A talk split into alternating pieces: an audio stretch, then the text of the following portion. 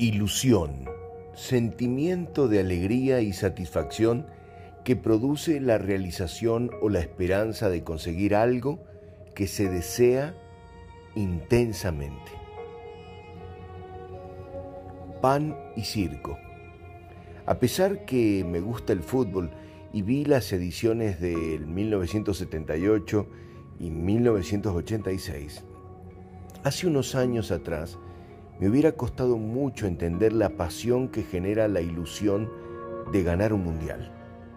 Porque para mí siempre se vinculó con todo aquello por lo que la gente pone expectativas sin tener eh, la verdadera importancia que tienen para una sociedad la educación, el desarrollo social o promover el empuje de los emprendedores.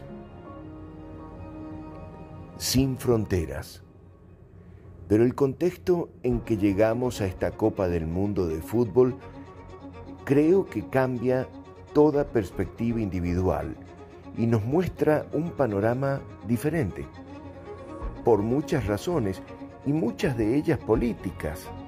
Estamos como atrapados en un loop descendente, donde ninguno que últimamente gobierna tiene el propósito de unirnos, de hacer foco en lo bueno, para que aprendamos a ver el brillo necesario del otro. Dividir para reinar. Años y años de indicarles a unos que los otros son los culpables de sus males. Una carrera cegada por el poder y la falta de patriotismo. La llama encendida. Y de repente se enciende una llama que ilumina de otra manera.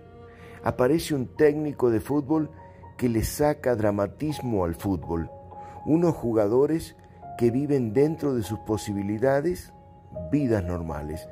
Y un astro que es materia de estudio en universidades por su calidad de liderazgo, simple, silencioso, popular a nivel mundial y admirado en todos los hogares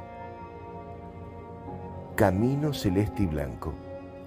Con humildad lograron la Copa América y un invicto histórico en el fútbol mundial. Y al llegar al mundial de la especialidad, el rival menos esperado les gana, abriendo una nueva enseñanza pública. ¿Cómo enfrentar una derrota? Acostumbrados a líderes de la nación donde nadie se hace cargo, donde eh, al menor problema se encuentran culpables. Ellos, por el contrario, se hicieron cargo, creyeron en ellos y silenciosamente fueron a resolverlo. Crear equipos. Un grupo de gente que va hacia algún lugar es fácil de encontrar, pero un equipo de jugadores con espíritu común es más difícil entonces eso comienza a encender más corazones a su paso. A la mayoría de las personas les gusta ver el esfuerzo y el mérito que cada uno se gana sin tanto debate, sin sentido, yendo hacia sus obligaciones sin justificativos ni culpables, y descubrir que luego del sacrificio real, se pueden levantar los brazos para festejarlos con millones que no se conocen en miles de pueblos y miles de lugares de Argentina y de muchos del planeta. Gracias, Selección Argentina de Fútbol. Encendieron una llama en millones de corazones y ahora nos tocan nuestros mundiales. Todo lo mejor.